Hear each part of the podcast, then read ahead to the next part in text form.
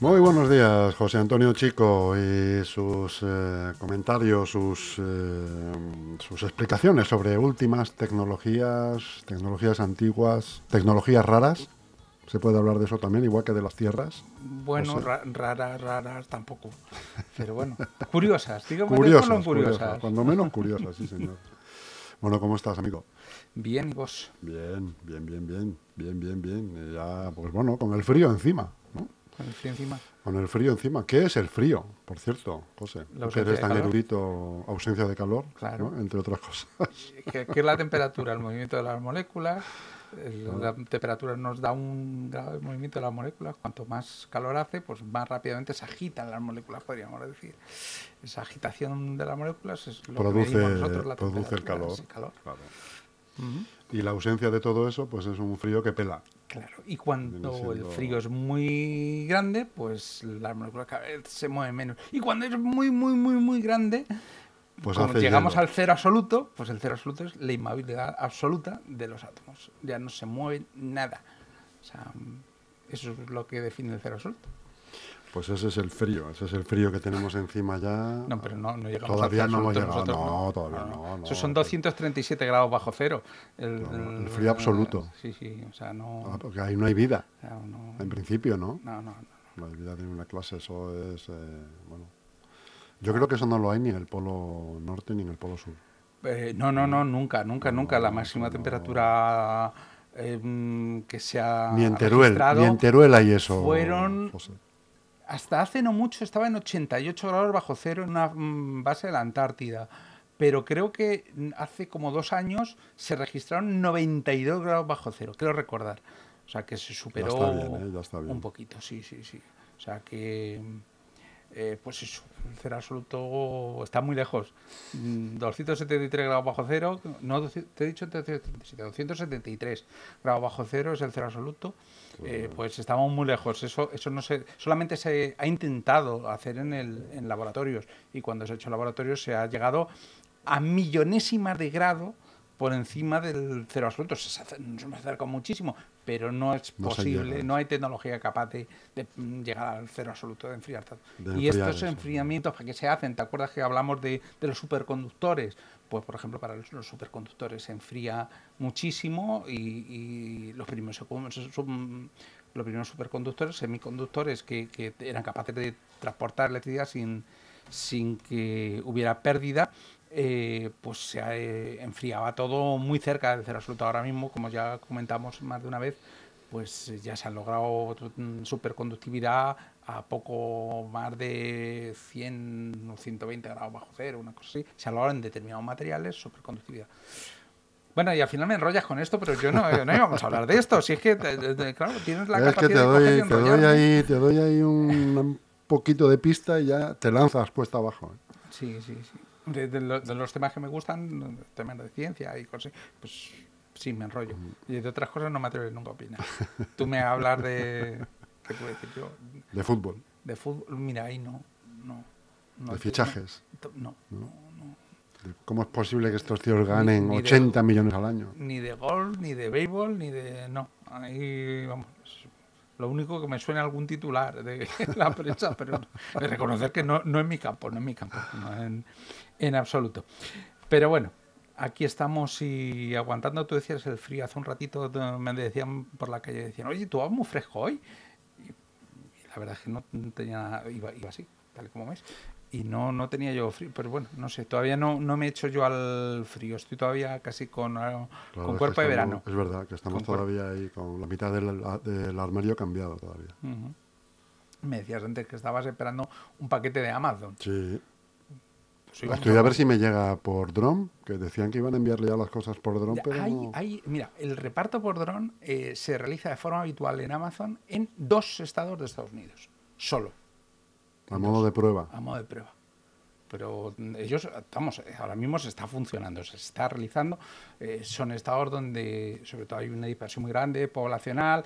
eh, claro, no hay grandes edificios, sobre todo hay unas casas de tipo colonial, estas casas bajas, eh, en grandes extensiones de terreno, y ahí, por lo mejor, lógicamente, es eh, automatizar el, el sistema de envío con drones. Y, hablando de drones, pues mira, hoy vamos a hablar de, robots y de Amazon. De robots y de Amazon. Que tienen mucho que ver, ¿no? Tiene, tiene mucho, que, ver. Fíjate que Amazon es una compañía muy pragmática. O sea, de, ellos mm, no te creas que mm, meten robots así porque sí. De hecho, les costó mucho empezar a meter robots de los robots industriales que ellos utilizaban en, en cadenas de montaje, como los, eh, las cadenas de producción de coches y tal, les costó mucho. Eh, no se metieron a ello hasta, pues, hasta hace casi 10 años, no había nada. Eh, ellos lo, todo el trabajo era manual, o sea, tenían trabajadores.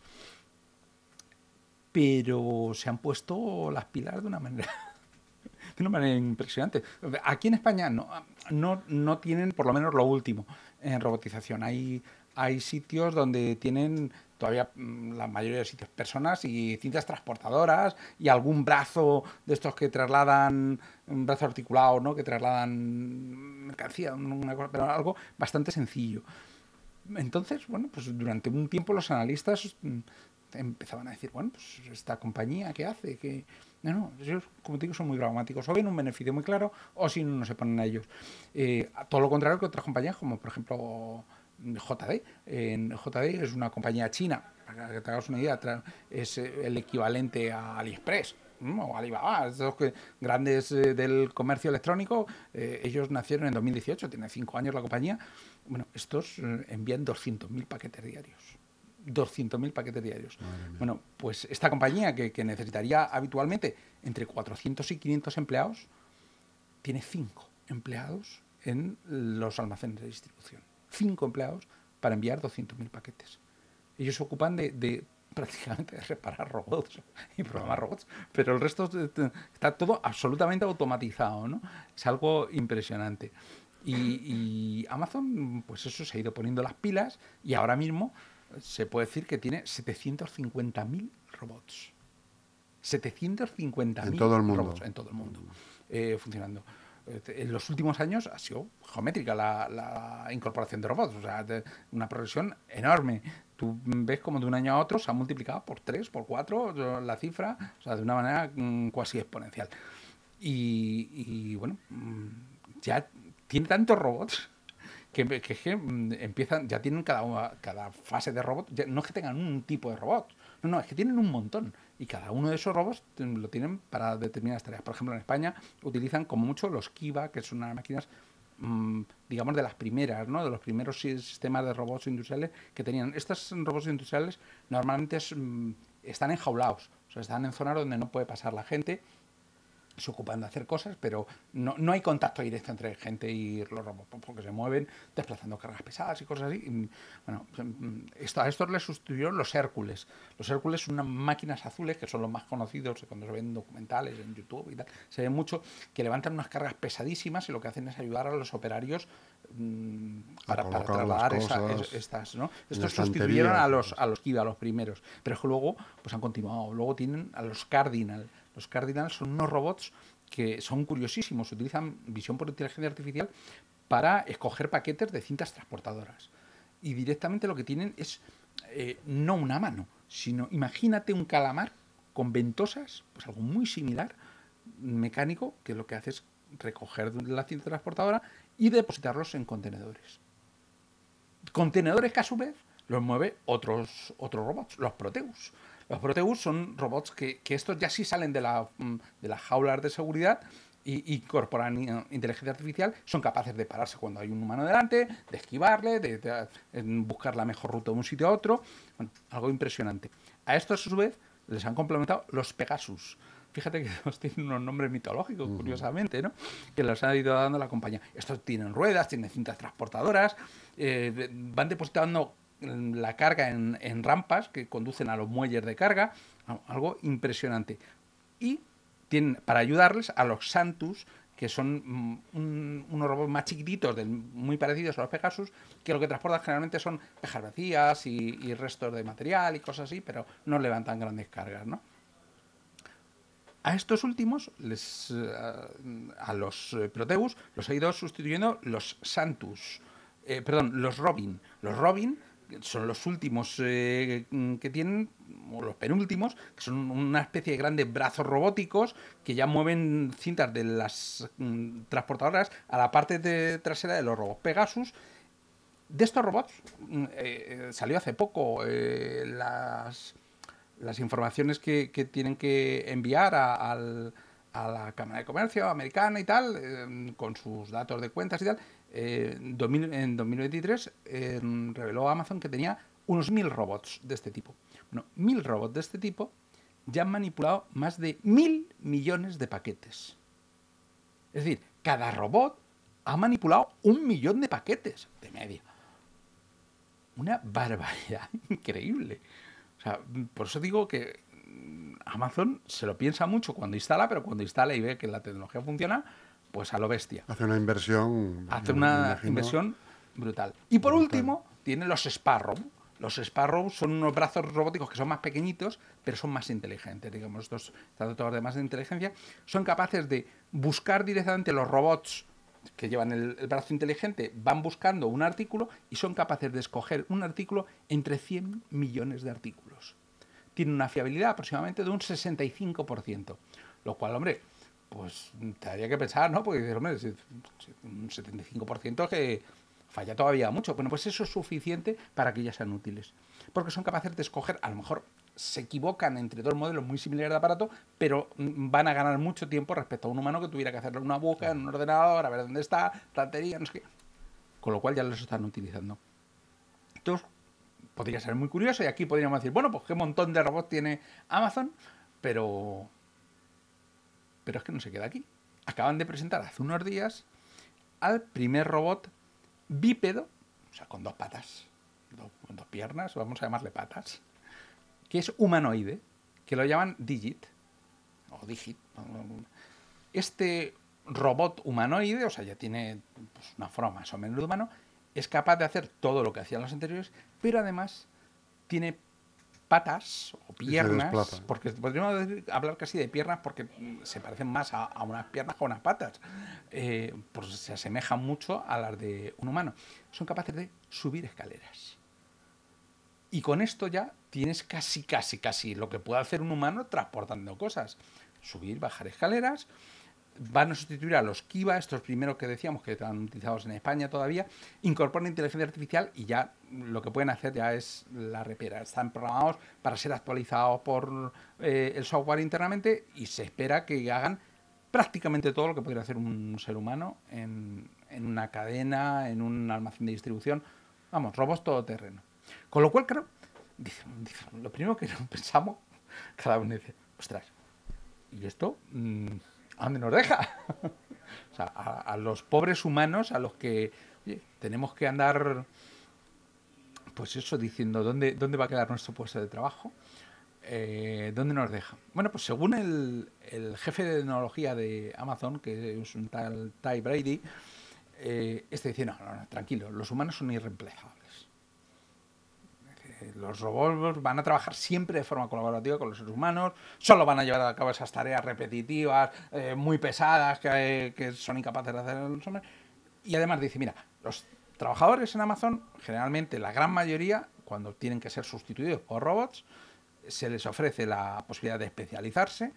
Y esos trabajadores especializados que ya van a ser capaces de entregar los, los datos de logística a los robots para decirles exactamente qué es lo que quieren y tal, eh, en esa función de especialización van a adquirir unos conocimientos que los hacen casi casi irreemplazables ya para Amazon, porque va a ser gente muy formada, al contrario de lo que es un trabajador manual habitual.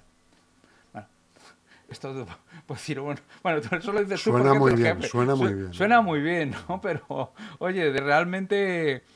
Eh, ¿Cuántos robots tenéis y cuántos trabajadores tenéis? Antes hablábamos de los robots, ¿te acuerdas? Que decíamos que, que tenía 750.000, eh, o sea, un, una cantidad enorme de robots. Bueno, pues Amazon tiene 300 centros de distribución en todo el mundo. en esos 300 centros de distribución, hemos hablado, tiene 750.000 robots y tiene 1.300.000 personas trabajando. Es decir, oye, cuidado, todavía efectivamente somos irreemplazables, porque si no, no estarían ahí. Casi el doble de personas. Tiene claro, casi el doble de personas que de robots a lo mejor es verdad, a lo mejor no tenemos que temer tanto a este posible reemplazo por parte de, de robots. Lo que pasa es que el tiempo no juega a favor de, de esas personas. Bueno, si es cierto que son tan especializados como dice y tal, ya veremos, ya veremos. Claro, y aquí nos podríamos quedar y decir, bueno, pues ya nos hemos quedado tranquilos.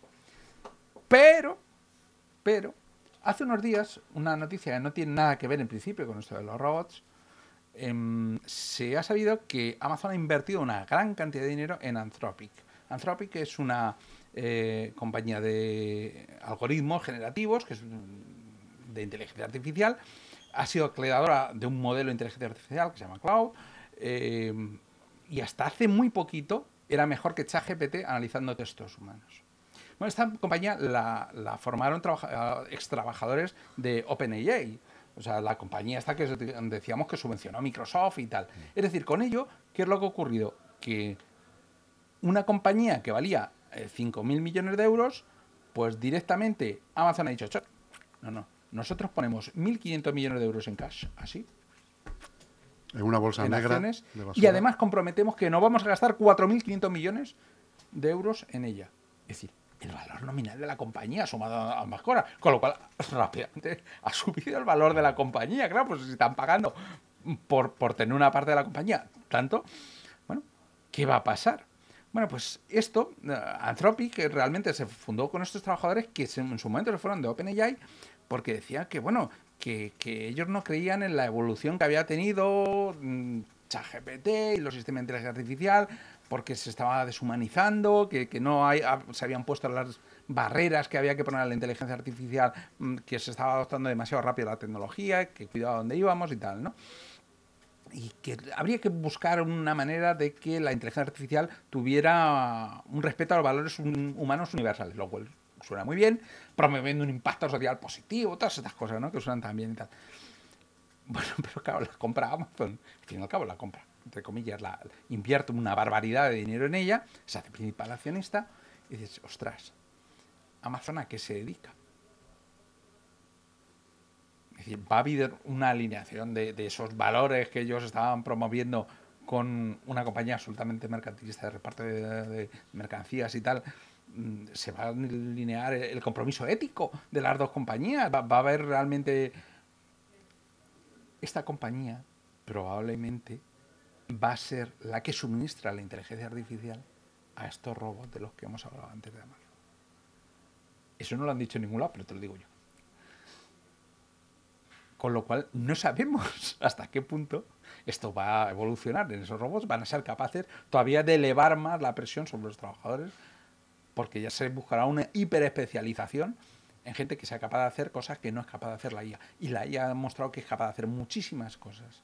De hecho, hace unos días salió publicado un estudio mm, fantástico, del cual hablaremos si quieres otro día, donde se demostraba que los trabajadores que trabajan haciendo uso de la inteligencia artificial multiplicaban su productividad muchísimo más que otros trabajadores igual de especializados que ellos que no lo usaban, que habían decidido no utilizarlo, confiaban en sus propias capacidades. De todos modos, José, esto plantea, no ahora, pero empezará a plantear probablemente más adelante problemas éticos. Sí, sí, ya, ya los está planteando. Lo está planteando ya, ¿no? Ya los está Yo me imagino que dentro de 40 años, de 30, de 25, planteará problemas eh, muy, muy serios, en tanto en cuanto, pues claro, si las grandes empresas, las grandes multinacionales como son la de Jeff Bezos o Microsoft o Facebook o todas estas grandísimas empresas, ya no te digo Inditex, Repsol, las petroleras, y si bajamos un escaloncito más, el corte inglés, ventas de coches, tal.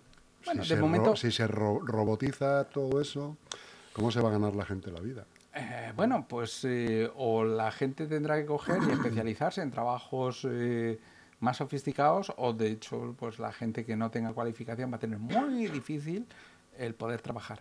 Y es un buen momento, por tanto, para empezar a hablar sobre la alternativa que hay a eso.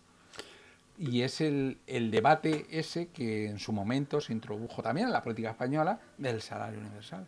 Estoy de acuerdo contigo ahí, lo llevas bien, pero fíjate que hoy, hoy precisamente a colación de esto que estamos hablando aquí, ese riesgo que estamos viendo ¿no? en el horizonte, ¿no? de lo como tú acabas de decir, nos va a obligar a especializarnos, a formarnos. Lo hay que tener en cuenta que no todo el mundo tiene las mismas oportunidades de para, para esto y tal. Mucha gente se quedará fuera. Y hoy precisamente se está negociando la reducción de la jornada laboral.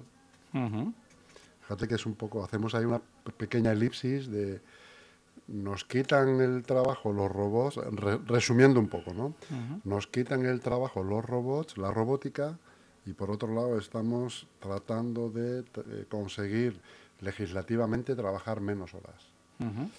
Es como... Todo está relacionado. Como que nos damos un tiro en el pie, ¿no? De alguna manera. No, porque siempre... Vamos a ver. Todo esto es muy resumido y, para dentro de muchos años. Pero el debate, ¿cuál es? El debate es, eh, vamos a trabajar menos horas, pero vamos a, cobrar lo mismo. ¿Ese es el debate? Claro, o sea, ¿vamos a trabajar menos horas si vamos a trabajar lo mismo o no? Ah, bueno, sí, sí, ese es el debate. Porque, porque si al final... Es que eso es lo que está por ver. Claro, si, si mm, tú lo que estás viendo es tu productividad como trabajador y no el número de horas trabajadas, que es una cosa en la que insisto mucho, yo creo que no medimos correctamente, de forma mayoritaria las empresas españolas, no medimos correctamente la productividad. Lo que hacemos es medir las horas que está el trabajador en su puesto, pero eso no es un índice de medición de la productividad. Si medimos correctamente la productividad, a lo mejor vemos que esos trabajadores están produciendo más trabajando menos horas. Y de hecho ya hay eh, estudios muy interesantes y experimentos muy interesantes. En Valencia, por ejemplo, se hizo una prueba eh, por parte de tres grandes empresas, bajando el número de, días trabajados en la semana de 5 a 4, 4 días laborables, 4, y se mostró que la productividad no disminuía. Es claro, esto eh, no vale para todos los sectores, obviamente. Claro, un trabajador de hostelería te dirá, vale, macho, pero esto no funciona igual. No vale para todos los sectores, ni para, no vale para todos. Ni para los funcionarios, por ejemplo. Y aquí se introduce también, como decía, pues el, la idea de eh, tenemos que mm, asegurar un sustento universal a la población que no sea capaz, por su falta de especialización, de encontrar un trabajo no, no, vamos a pagar lo, mismo a la población esa que a la población que se ha formado, que, que esté súper tal, pero es una obligación del Estado procurar el mantenimiento de la vida de los individuos, no solamente de la vida con, en régimen precario alimentario, sino incluso sus necesidades de, de habitacionales, necesita una vivienda, el Estado debería empezar a pensar en asumir esas cosas claro. Ojo, pero, pero, fíjate, yo voy más allá, José, fíjate lo que se me está ocurriendo. Eh, imagínate, Jeff Bezos va a llegar un momento, yo, yo, no sé si él, pero a lo mejor alguno de sus hijos, en el que el coste laboral sea cero. Con lo cual tendría que plantearse la legislación, los estados, el sistema, que Jeff Bezos Jr. asumiera el coste de mantenimiento de las personas que no pueden, que no tienen una forma de ganarse la vida. Bueno, al fin y al cabo eso se llama impuestos. Entonces eh, hay quien ha abogado, entre ellos, por ejemplo, Bill Gates, curiosamente, ¿no? Fue uno de los que introdujo el debate ya hace unos años, ¿no? Mm, de, ¿tienen que pagar impuestos los robots? Es decir, eh, un, dado que un robot está sustituyendo mano de obra, al final eh, debería de trabajar, debería de pagarse por un impuesto por cada robot instalado. Eh, midiendo de alguna manera la productividad y comparándolo con un ser humano y, hacer que ese robot específicamente tuviera que pagar en unos impuestos, es un debate muy interesante. Mm, sí, es un debate muy interesante, José, que podemos mantener en otro momento, porque la verdad que según vamos hablando se nos van ocurriendo eh, teorías que sucede como sucede en el cine fantástico, ¿no? Lo que ahora te parece fantástico, en tres años resulta que lo tenemos en el bolsillo guardado, ¿no? Y con las teorías estas de, los robots, que los grandes empresarios se hagan cargo de, aportando dinero a una gran caja común para, para, pues como lo que estamos hablando aquí, para un sueldo mínimo vital, para personas que, que a lo mejor con 30 años pues no pueden, no van a volver a trabajar más porque está copado el segmento de por robots. pero aquí al final lo que vamos es a política, es decir, a qué visión política tenemos, una visión ultraliberal, una visión liberal, una visión política eh, socialdemócrata, si queremos. Claro, pues, ¿cuáles son las obligaciones del Estado? Eh, Benjamin Franklin decía que solamente hay dos verdades en la vida, ¿no? La muerte y los impuestos. Fíjate, hace años que vivió Benjamin Franklin. Pues al final mm, estamos en ella. Eh, seguimos pensando que los impuestos eh, tienen que ser cada vez menos como propugnan determinadas fuerzas políticas en este momento en la oposición. Eh, o pensamos que realmente los impuestos son necesarios porque son el sostenimiento del estado del bienestar y de ellos además hay que subirlos para mm, dar un servicio a todas las personas. Al final todo acaba en la política, fíjate. Era la política, estúpido, ¿no? En vez de la economía, como decía Bill Clinton. Efectivamente. Un abrazo muy grande, José. Un abrazo. Nos vemos la semana que viene. Nos vemos.